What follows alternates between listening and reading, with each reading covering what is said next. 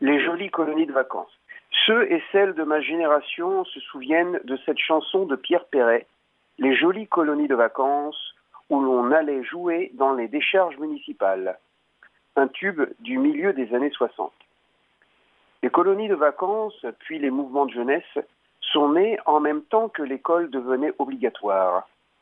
On voulait offrir aux enfants autre chose qu'un tableau noir et une cour de récréation pour découvrir la nature. Le monde juif en France a suivi peu de temps après. Les éclaireuses et éclaireurs israélites de France, les EEIF, ont été fondés en 1923 par Robert Gamzon, qui avait vu une joyeuse bande de scouts catholiques avec leurs belles tenues et leurs foulards. Ainsi est né, par imitation, le scoutisme israélite français. À partir de six jeunes, les EI ont essaimé dans toute la France et sont toujours aussi actifs dans l'Hexagone. Sans oublier que pendant les heures sombres du nazisme, ils furent de grands résistants, et sans occulter non plus ce que le judaïsme français doit à l'école des cadres d'Orsay que dirigea notre regretté maître Léon Ashkenazi, alias Manitou. Depuis les EI, d'autres mouvements sont nés, comme Tikvatenu, le Dej ou le Drorabonim, ou encore les centres aérés Lubavitch.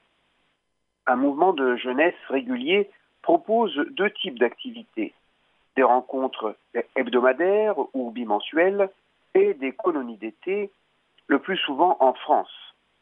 Dans toutes ces rencontres, le défi que doivent relever les animatrices et les animateurs est non seulement d'ordre sécuritaire et pédagogique, mais il doit aussi répondre à la question de la transmission de l'identité juive.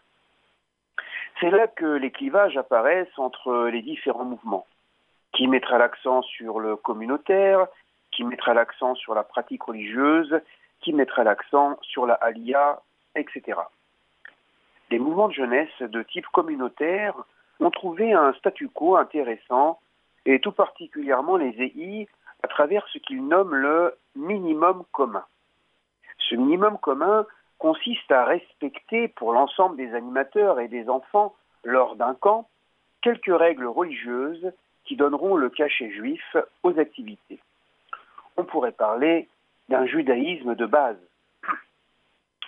En fait, il s'agit du respect de la cacheroute, du Shabbat, de la prière du matin, plus ou moins abrégée, du Birkat Amazon, c'est-à-dire la bénédiction d'après le repas, qui, entre parenthèses, est un grand moment joyeux et bon enfant. Et seuls ceux qui ont vécu cette expérience savent de quoi je parle.